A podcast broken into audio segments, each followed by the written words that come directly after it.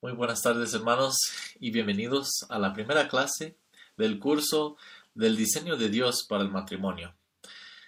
Antes de, saltar en lo que es el programa para este semestre y todo lo que eh, todas las expectativas que, tengo para los estudiantes, eh, debemos primero eh, considerar las razones para estudiar el diseño de Dios para el matrimonio.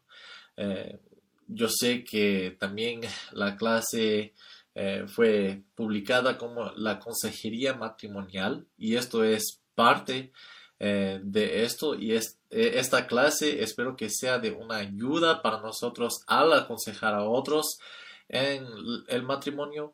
Pero eh, quiero que veamos más específicamente este ciclo, el diseño de Dios para el matrimonio. Y ahí podemos tener unos fundamentos para poder luego aconsejar a personas bíblicamente Hoy en día muchas personas sufren en sus matrimonios o eligen evitar casarse por completo por al ver diferentes problemas que otros tienen en sus matrimonios. Entonces deciden ya ya no voy a casarme, solo voy a tal vez vivir en unión libre con alguien, pero nunca quiero casarme. La realidad es que la palabra de Dios eh, ofrece esperanza para los matrimonios, para todos los matrimonios.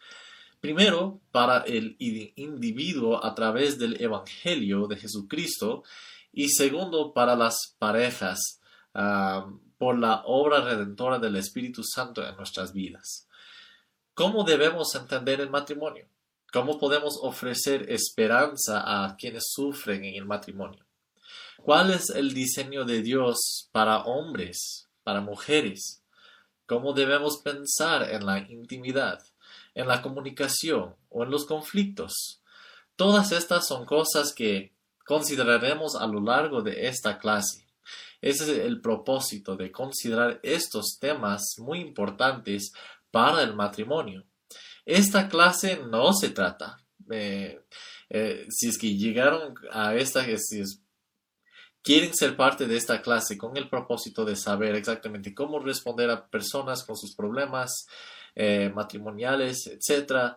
Esta clase, clase no se trata principalmente de la metodología de la consejería bíblica en los matrimonios, sino más bien los fundamentos de los matrimonios bíblicos que honran a Dios y que exaltan a Cristo.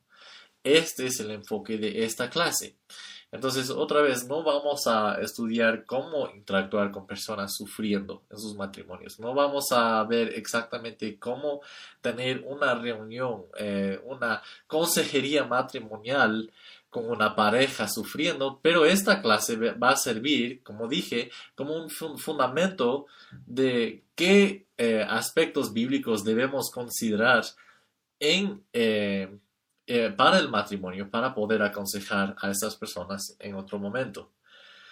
Nosotros debemos considerar brevemente la necesidad de una clase, un curso como este. Hay muchas ideas según el mundo de por qué debemos casarnos, qué es el propósito del matrimonio obviamente el mundo siempre quiere enseñarnos algo que va en contra de la palabra de Dios, algo que se trata mucho más de nosotros y mucho menos de Dios. Ah, entonces debemos considerar algunas ideas mundanas de por qué la gente se casa. Mm, una razón es por la conveniencia. Es más conveniente casarme con alguien, eh, saber que esta persona está en tiene este compromiso conmigo que no va, va a dejarme tan fácilmente, entonces ya hay un compromiso, es conveniente eh, vivir juntos así como en un matrimonio, así. Otros por tradición, ¿no? Porque es todo, es lo que la cultura nos exige hacer, lo que nuestros padres hicieron, lo que nosotros debemos hacer para ser parte de esta cultura, por tradición, entonces algunos se casan también algunos se casan por beneficios financieros, eh, tal vez con impuestos o tal vez para eh, tener un mejor salario, vivir una mejor manera. Ah, entonces algunos se casan por esta razón, ah, tal vez por impulsos emocionales. Es decir, que tienen mucha emoción, tienen esta, esta emoción de amor que, ah, yo amo, estoy enamorado de esta persona y quiero casarme con esta persona para vivir para siempre a su lado.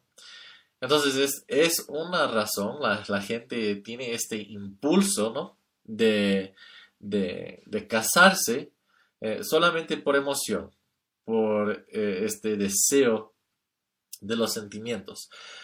También por impulsos sexuales, las personas quieren, están eh, con esto, este deseo de, tener, de, tener, sexo en una forma que es bueno y en una forma, dentro de los parámetros eh, que la cultura dice que es mejor en el contexto de matrimonio. Entonces, por esos mismos impulsos quieren casarse o tal vez que ya fallaron en esto, ya eh, eh, ya tenían esta intimidad física y quieren ahora por algún problema de conciencia o por otra, otro motivo quieren casarse, tal vez eh, la mujer se quedó embarazada y no quieren que el niño nazca sin padres casados, entonces se casan. Ah, entonces es otra razón ah, por casarse. O Tal vez una pareja quiere tener hijos y quiere tener una, una familia y esta es la razón por casarse.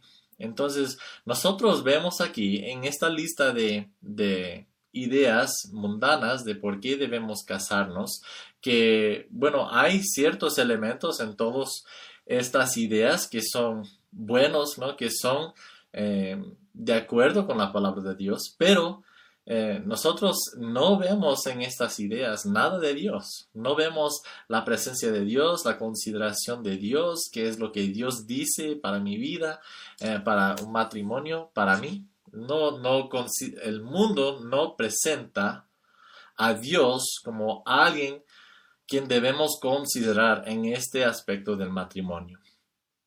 Y con estas razones, eh, como las principales, como estas, como las principales razones del matrimonio según el mundo, no nos sorprende entonces que el mundo diga que cualquiera puede casarse con cualquiera, independientemente de lo que diga la Biblia. Por eso nosotros eh, hay muchos eh, conflictos, muchos problemas dentro de la iglesia y fuera de la iglesia por esta lucha por un, matrimonio tradicional, es decir, el matrimonio entre hombre y mujer. Porque ahora eh, el mundo dice que eh, cualquiera puede casarse con cualquiera, entonces no importa, ¿por qué? No hay verdad absoluta, no tenemos una sola regla, no tenemos ninguna eh, autoridad sobre nosotros para decirnos cómo y con quién debemos casarnos. Eh, entonces nosotros vemos la necesidad de una buena base para el matrimonio que no, cambiará, eh, que no cambiará dependiendo de las normas culturales del día, porque vemos que ah, hace 150 años las expectativas culturales del matrimonio eran bastante diferentes que hoy y serán también bastante diferentes en unos otros 150 años. Entonces necesitamos una regla, una, una verdad eh, que no va a cambiar según las normas culturales del día. Entonces, en 150 años sabemos que bíblicamente las mismas reglas, las mismas expectativas de Dios para el matrimonio existirán eh, como existían hace dos mil años atrás. Entonces, estas cosas no cambian con la palabra de Dios. Entonces, ¿qué es la base que tenemos que tener? ¿Qué es el fundamento para nosotros para entender el matrimonio? Es la palabra de Dios. En cualquier curso de consejería bíblica, nosotros tenemos que primero establecer que la palabra de Dios es indispensable en la consejería. La consejería no se trata de mis opiniones, de las opiniones seculares de los psicólogos, de las opiniones de los expertos en cualquier área, sino que necesitamos una verdad, una regla absoluta que no cambia y es la palabra de Dios. Si no aceptamos la palabra de Dios como fundamento de lo que es el verdadero, verdadero matrimonio, Entonces, no tenemos una verdad absoluta y todo vale en ese sentido. Lo eh, que abre la puerta a los siguientes argumentos. Por ejemplo, hubo un hombre predicando que yo vi en un video hace unos meses atrás, nomás, en 2020. Yo vi que alguien, eh, alguna persona cristiana publicó esto en Facebook a un predicador enseñando si es que no estás contento en esta relación, en este matrimonio, si no estás contento con esta pareja, debes salir de esta relación, debes buscar otra pareja, porque lo más importante es descubrir lo que te hace feliz. Este fue el mensaje de este hombre. No buscar el bien del, prójimo, no eh, ser fiel a su compromiso. Nada de esto es buscar principalmente lo que te hace feliz, más que nada. Pero tenemos que preguntarnos, ¿y qué de la otra persona? No importa lo que piensa, lo que siente esta otra persona. Y si tú eres la razón tal vez de su dolor, ¿qué? Pero el mundo dice que eso no importa. No es importante lo que la otra persona experimenta, sino que tu felicidad importa más. Es lo máximo, lo que te hace, lo que más te conviene, lo que te hace sentir mejor a ti, no a cualquier otra persona. Y obviamente nosotros vemos que esto va totalmente en contra de las enseñanzas de la Biblia. Que la Biblia nos enseña primero amar al Señor, a Jehová nuestro Dios con todo lo que somos. Y el segundo mandamiento es amar a nuestro prójimo como a nosotros mismos. Estas, eh, bueno, estos mandamientos tienen implicaciones también en la relación matrimonial. Cómo debemos interactuar con nuestro esposo o nuestra esposa, cómo debemos vivir en este, en este tipo de relación. Ah, entonces, a lo largo de este curso, basaremos nuestro concepto del matrimonio ah, y, otros aspectos del mismo en la Biblia. Eso es lo más importante, con, tener este fundamento, la Biblia, ver todo por el filtro de la palabra de Dios. Y yo espero que esta clase sirva como una ayuda para usted, no solo al considerar eh, el matrimonio en términos generales, que es el, el matrimonio, sino también cómo puede bendecir usted a otros al brindarles consejos bíblicos sobre estos asuntos del matrimonio, del diseño de Dios mismo para el matrimonio y cómo Dios también ofrece esperanza para los que sufren en sus matrimonios. Permítanos ahora revisar rápidamente el programa de estudios. Ustedes eh, deben haber recibido un programa, una copia, eh, un archivo del cronograma o programa de estudios de este curso, el diseño de Dios para el matrimonio, y vamos a, revisarlo eh, por unos momentos ahora.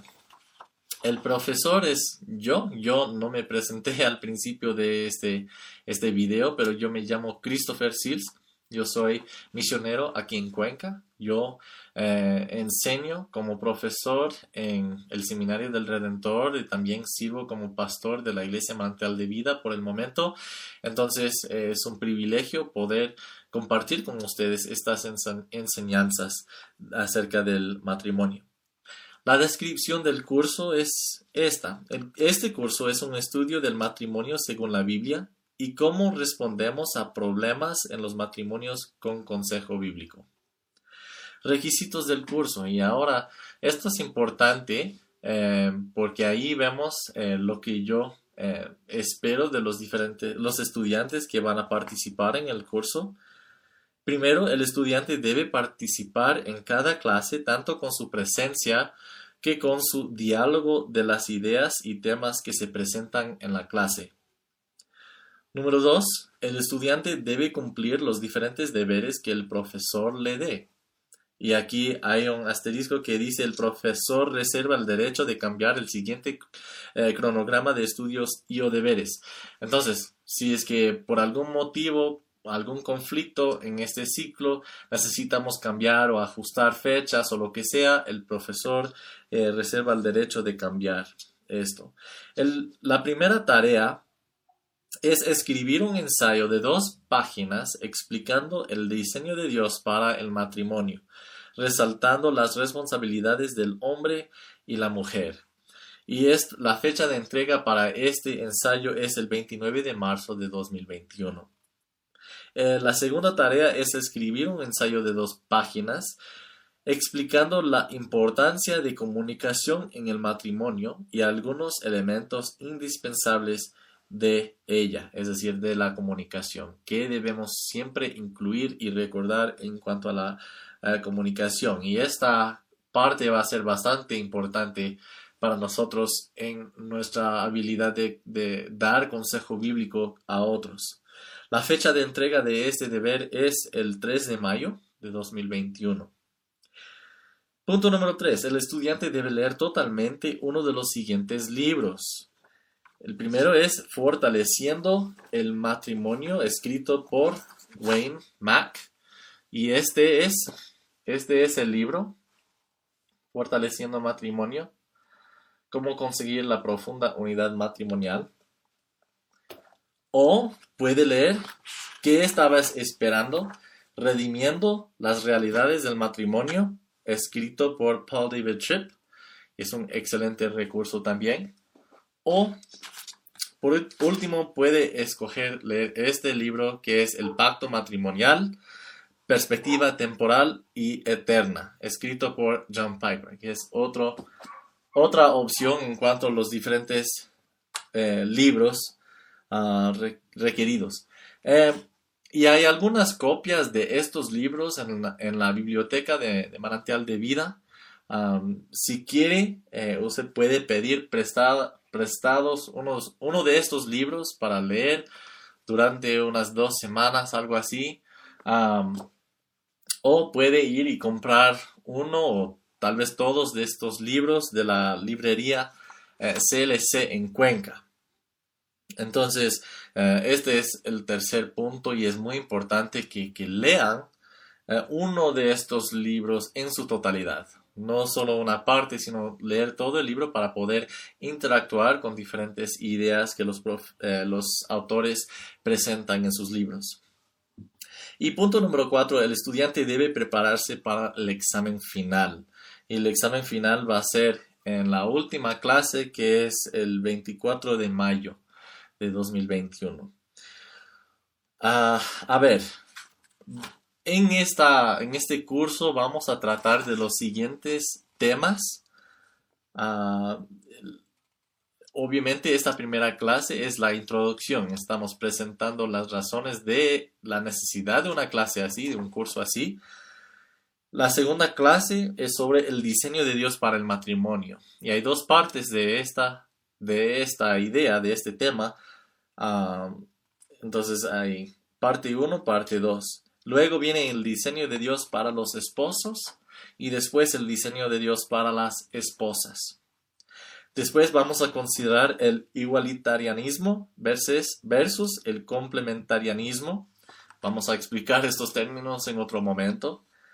Luego viene el diseño de Dios para la comunicación y esta, este tema también tiene dos partes, parte 1, parte 2. Después viene la unión matrimonial y después la intimidad, los conflictos, comenzando con eh, los conflictos según el corazón, lo que proviene del corazón, los conflictos ah, conversando de temas de la culpa. Y conflictos el perdón, eh, es decir, cómo podemos ofrecer perdón a la persona que nos ofende. Ah, entonces, ah, ahí vamos a tener, ah, e, esta es básicamente la clase. Tenemos el examen final, como yo mencioné, el 24 eh, de, mayo, que será por, eh, que pueden hacer en sus propios hogares.